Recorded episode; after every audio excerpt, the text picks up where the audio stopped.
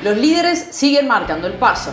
La jornada dominical alojó todos los partidos en el regreso del oficial femenino luego del receso de dos semanas.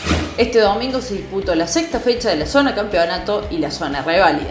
En la zona campeonato, Universidad Nacional de Río Cuarto no cede terreno, venció a Sportivo Municipal y se mantiene como puntero con puntaje ideal.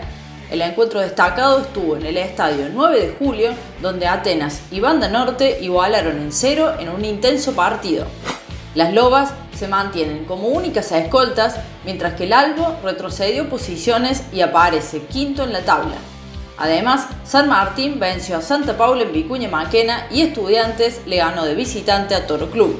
Por el lado de la zona reválida, Ateneo Vecinos goleó Correos y Telecomunicaciones para seguir despegándose como líder. En San Basilio, Rosario venció a El Ciclón y le arrebató el segundo lugar de la tabla.